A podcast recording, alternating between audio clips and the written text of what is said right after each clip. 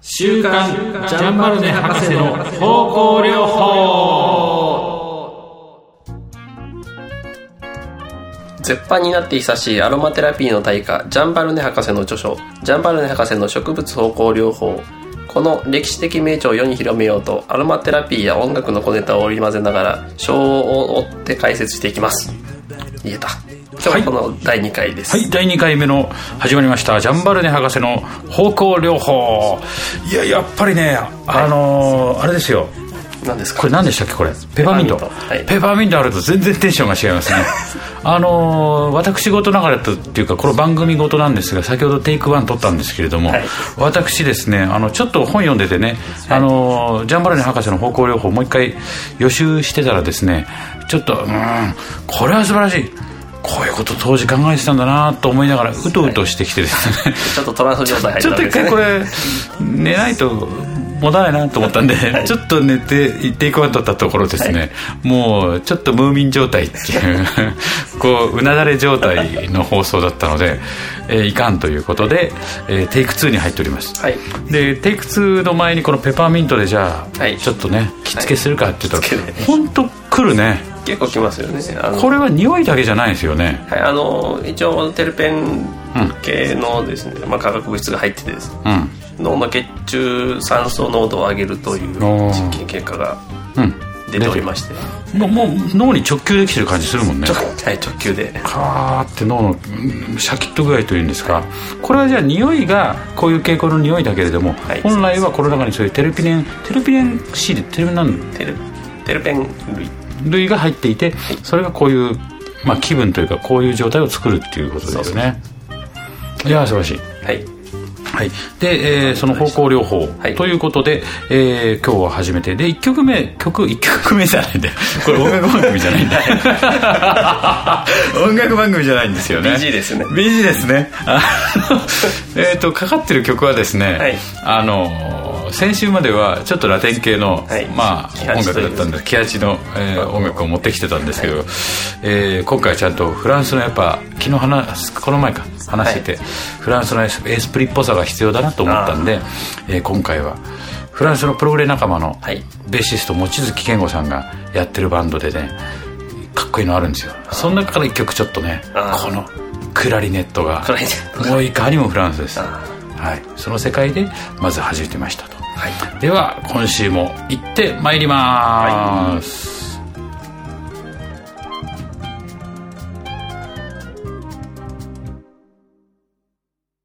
はい、えーそれではですねまず今日から始める第一章めでたく第一章ですね。初めに。はじめにこのね第一章のねあのまず大テーマみたいなのがねはい。引用文として入るってるんですよね。これ大変わかりやすいです。はい。じゃあ私読んでみましょう、はい私はお医者さん方が今よりももっと匂いを利用できそうに思う。モンテーニュ。はい。モンテーニュといえばエセ。誰ですか？ええっとモンテーニュさんって誰ですか？えーっと、エセというあのモンテスキューと違うの？ちょっと違う。かなり違う。かなり違う。はい、えっと、随、随、そう。日本で言うと吉田健康みたいな。おー吉田健康さんって誰誰ですか？えっと、えっと、つれづれ草ああを書いた。なるほど。おああいう傾向の方なんですね。はい。それで、あー。の、日々の、あの、はい。起こったことをつらつらと書いていく。なるほど。ボブ・ディラン？はい。なるほどね。三浦淳とか。三浦淳。だんだんだんだんモンテスモンテーニュさんが身近な存在になってきましたね、モンテーニュがね、はい。ああなるほどなるほど。はいはいはい。というね、うん。えーモンテーニュさんの言葉で、うんうん。え砂付近ですかじゃあ？ある意味。ーうん、まああそこまではいかないのかまあ、な、そこまでいかないですね。うんうんうん。えっと、まあ、この言葉に続いて、えーもっと、えー言葉が継がれていて、あそれを紹介お願いします、これが、あの、今よりもっと匂いできそうに思う。なぜならば、えー私自身、このに匂いで、あーまあ、あの、なんだっけ、いいことが、あーあーあるんだ。っていうようなことがですね、うんうん確かどっかに書いてあったんですよ。うん。うんあそれはそのモンテーニュさんの、えーエッセイ。エッセイっていうのがさ、はい。エッセイではないんですよ。エセイっていうんだね。フランス語。フランス語ではエセイ。はい。エセイとかそういうふうに言うのかな彼らだったらね。モチューニエッセイ。っていうことですよね、なるほどね。はいはいはい。でそのエッセイの中でエッセイの中で彼が書き手まれた文章の中でいやもっと匂いっていうのは実は深いんじゃなかろうか。むしろそのお医者さん、えー医学の見地から、えーそれをもっと用いることができるんではないですかっていうことをこう彼はすすれずれに語ったっていうことなのかな、はいそうです。ねモンテーニュだから1500年代とかあの辺じゃないですかね、きっと。なるほど。はい、その時代にもそういうこと言ってた。だから1500年ぐらいだと、まあ、ここでも出てるんですけれども、あのアロマテラピー上でもあれですよね、まあ、まだ薬草医学とかそういう話の時なのそうですね。かなハーバリストとかがあると、なんだっけ、うん。えっ、とイギリスの、お有名な、うん。あれ？なんだっけ？うん。ジョン、あマクラフリン。いやいやいや。違う。違う違うんですね。違いましたか？えっ、とホルホルボーンだった。かな、あジョン・ジェラードだ。あジョン・ジェラード。ああはいはいはいはい。出てきますよね。だったかな。いははいはいはいはいはい。あの辺のうん。うんうん方がいた頃だったようななるほど気がします、あーじゃあ薬草園作ってその薬草医学っていうものがあったと。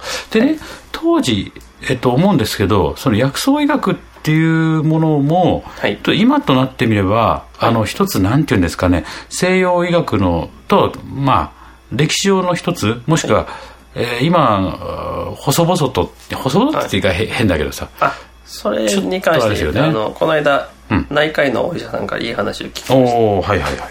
あの西洋医学にはもともと流派が5つあったと、でその中の一つにアロパシーっていう薬物療法のアロパシー。えー体系があって、はい。これが現アラパシっていうのは今の？そうそうです。あの対症療法対症療法。ああその症状に対して要は決め打ちするみたいな感じなんそうでねです。すねあと逆症療法とも呼ばれてですね。あの例えば熱が出ました、じゃあ下げましょうっていうそういう大変わかりやすいうん。療法のことがアロパシーなんですけどその他にも4種類ありましてですね、うん。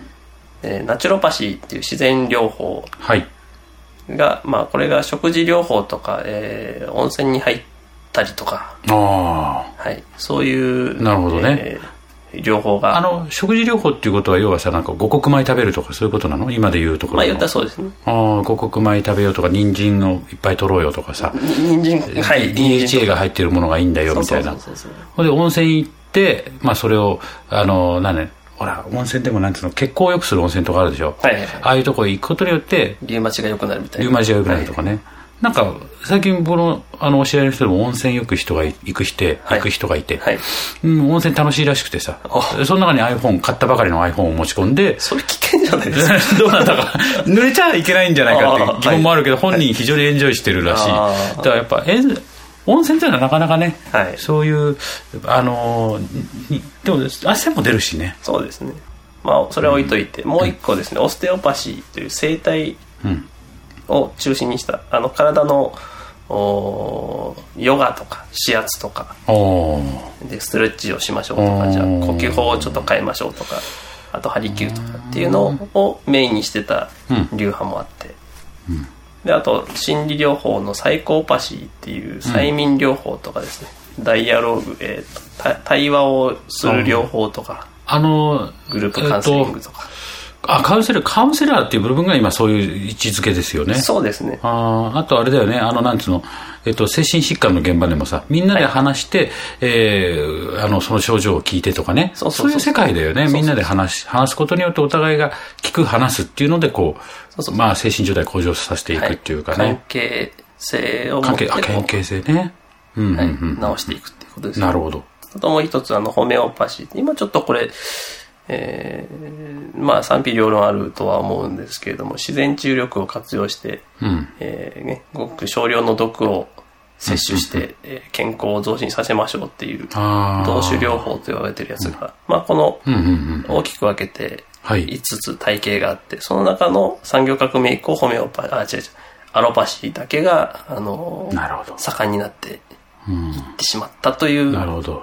ある意味、あれですよね、その、たななななの大量生産できて、っていうことだよね。大量にバーってばらまくことができたからっていう、その資本主義とうまい具合に絡み合ったっていうことなのかな。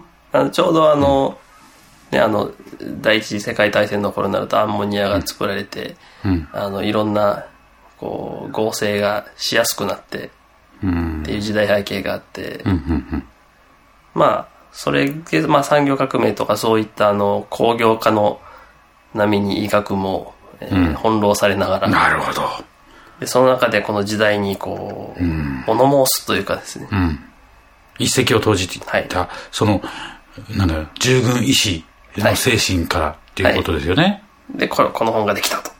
なるほど。だから時代的にも、ある意味1964年ですからね、はい。あのー本当にこれから、そういうし資本主義がズガーンと来る、来ないみたいなさ、そういうと、来ない、まだまだわかんないわけでしょあ。でも、これはっていう、流星をうしようかしまいかっていう雰囲気の時だもんね。そうですね。うん。だから今から40、50年ぐらい、60年、70年、まあ、それぐらい前だもんね。まだ人類も月には行ってない頃ですね。宇宙にも行ってない頃なるほど。この後にそういうのが、たそういろんなものが生まれる、その前夜みたいな時に書かれた本だと。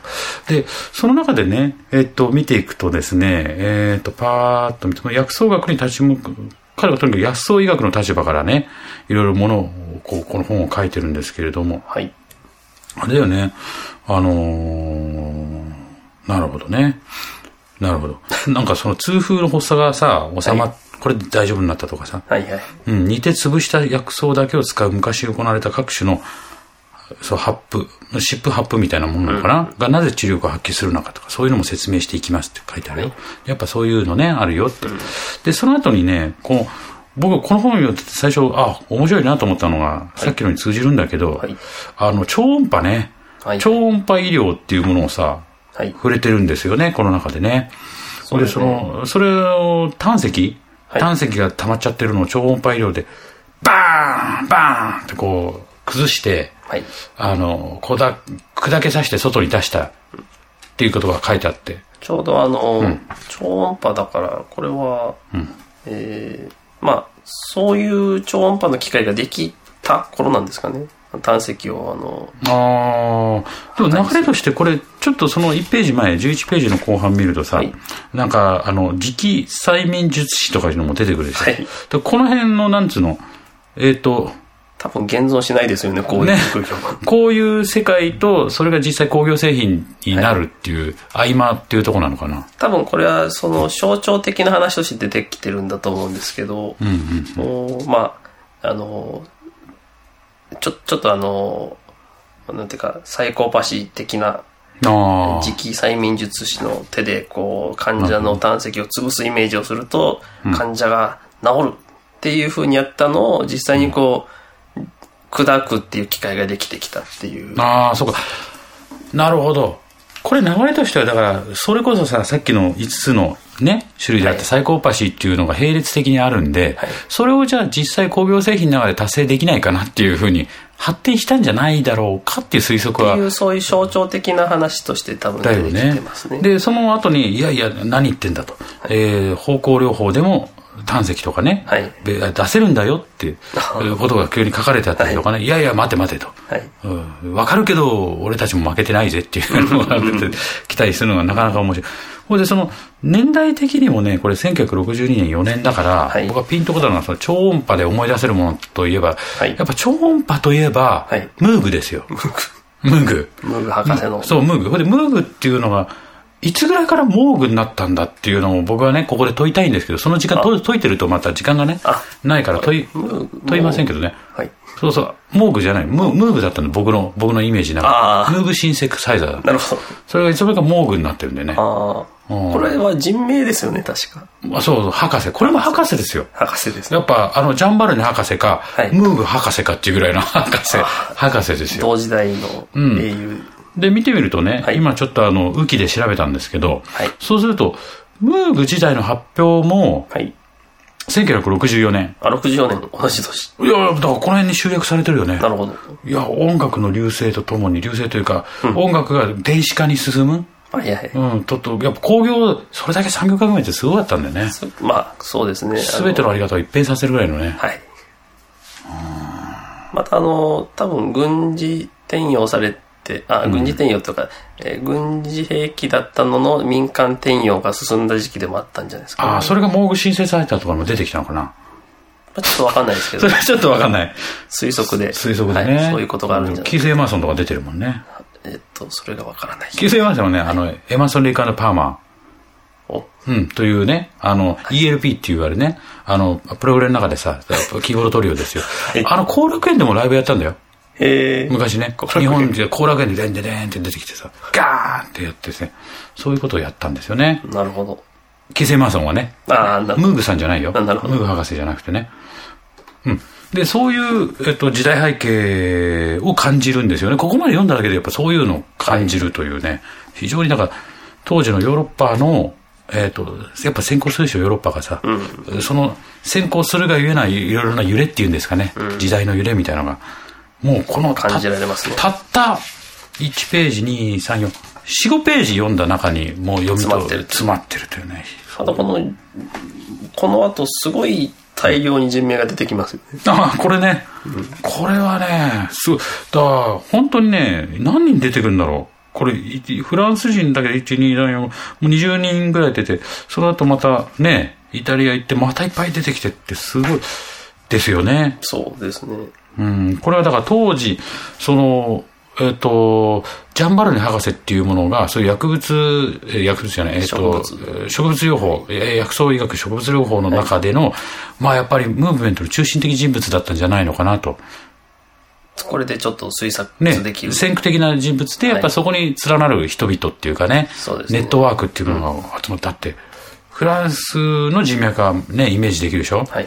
マグマみたいなか、マグマもそうだけど。はい。うん。これ次、うん、かとこうイタリアが出てきますよね。イタリアのガッティはとよく、ガッティ、ガッティ、またこれもアロマテラピーのね、はい、出てくるでしょ？出てきますよねガッティと。カヨラ、イタリア人。出てきますよね。ドイツでは、ドイツもつながるもん。はい。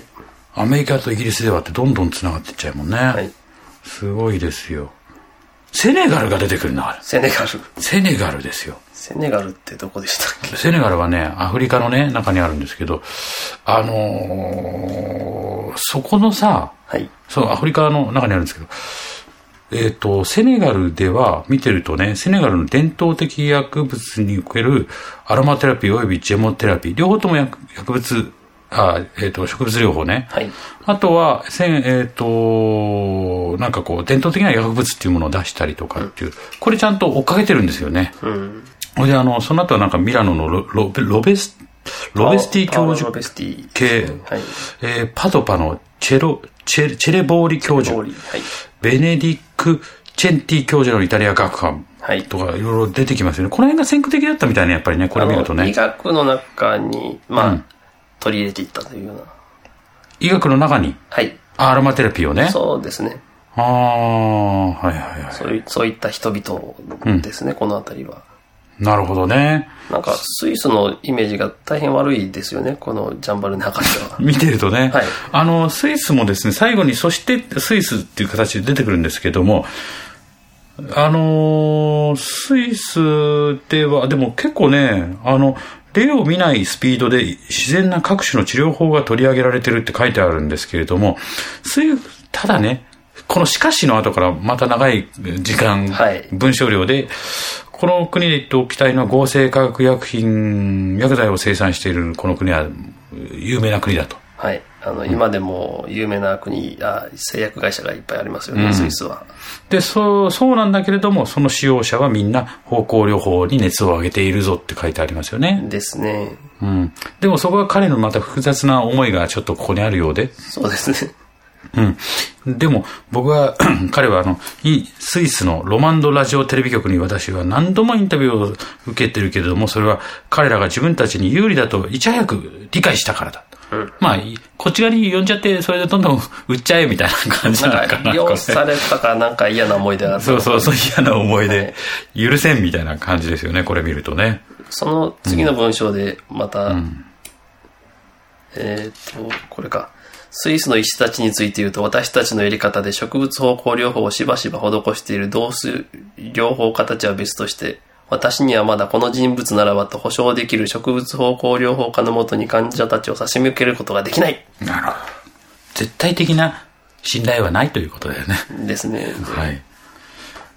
私の一部の旧門下生たちがうまい汁を吸ってきたし、今もそうした状態が続続いている今もそうだ。喧嘩したんじゃない？喧嘩したか羨ましいかどっちかですよね、これはねいいなみたいな。感じなのか喧嘩したのか。個人的な見解が結構入ってますよ。ですね、この時のやっぱジャンバルネ博士としてはやりきれない感じでフランスワインを自分家のゆりかごの中でクイックイって、あいつはなあみたいな感じで、こう言ってそうな雰囲気ですよね。あいつはせっかく見込みを持っていろいろ教えてやっとるになって。この辺もちょっと江戸っ子な感じが。江戸っ子な感じ許せないうん。ちょっと感じですよね。頑固なおじいさんっていう、はいはい。でもスイスはね、僕、あの、一回行ったことあるんですよ。はい。あの、スイスは実は僕が属してるね、コインジャッケっていうバンドでね、はいツアーでライブをやったことがあって。おどうでしたか？いや、行った感じなくてすごい綺麗ですねお。ものすごい綺麗な街ですよ。はいはいうん。僕が行ったのはベルンとチューリッヒだったんですけど、ものすごい綺麗ですね。うん。で、見た感じね、今思うと木材をうまく使ったなんか駅を作ってあったりとかね。うん。あとチョコレート美味しかったな。チョコレートチョコレート美味しかった。スイスチョコレートね。なんだっけ有名な有名な、なんかありましたよねチョコレートお菓子、うん。あるよね。あとなんか電車の中でバーって見てたら遠くでハイジみたいな人が本当にいたから ハイジみたいな格好した人が走ってさ、やるよーっていう感じで。え歌ってたんですか？いやー、僕にはね、聞こえたの。あの、超特急の電車の中に響いてるような気が。ね、周りの人はみんな慣れてる風景だから大したことなかったみたいだけど。なるほうん。あれはね、覚えてますね。どはい。あと最後にベルギーが出てきてますよね。ベルギうん。ベルギーまで、でもこれベルギーはちょっとこの時代でははるかに遅れているよって書いてあるーね。ですねこれどういうことだろうね。ベルギーでははるかにだから方向療法自体がないっていうことなんだろうね。このジャンル。こうした方向の動きははるかに遅れてるだから、あんまり取れてない。でもその割にはね、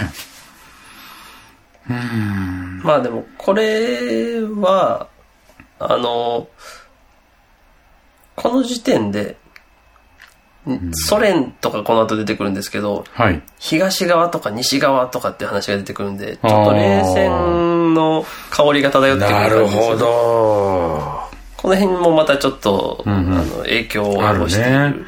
感があるか、このベルギーのさ、ベルギー植物療法方向療法協会が、今日ようやく目を日の目を見るように至るまでは私の、私だよ、私の度重なるアドバイスのもと、何度も言ったんだ俺はと。5、6年の歳月が必要であった。はい新しいこの教会の、えー功先を祈りたいと思う。もう俺があれほどあれほど口を酸っぱく酸っぱく酸っぱく何度も言ったからやっとここまで来たよっていうことだよね。5, 5年もかかっちゃったそうそうということを言ってますよね。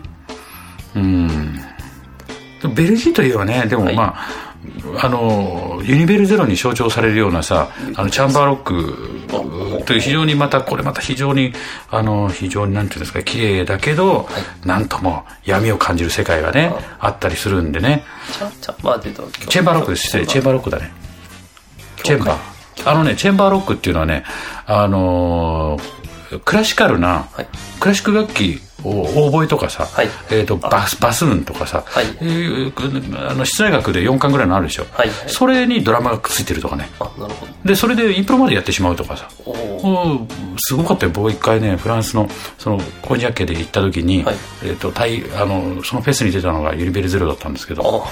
まあそのコードの響きに僕は背筋がもうゾクゾクするぐらいねドラムもすごくうまいし。あだからね結構やっぱ侮れないと思いますね。ベルギー。ベルギーは素晴らしいと思いますよ。そんなこんなでですね、はい。まあ今日もいろいろと。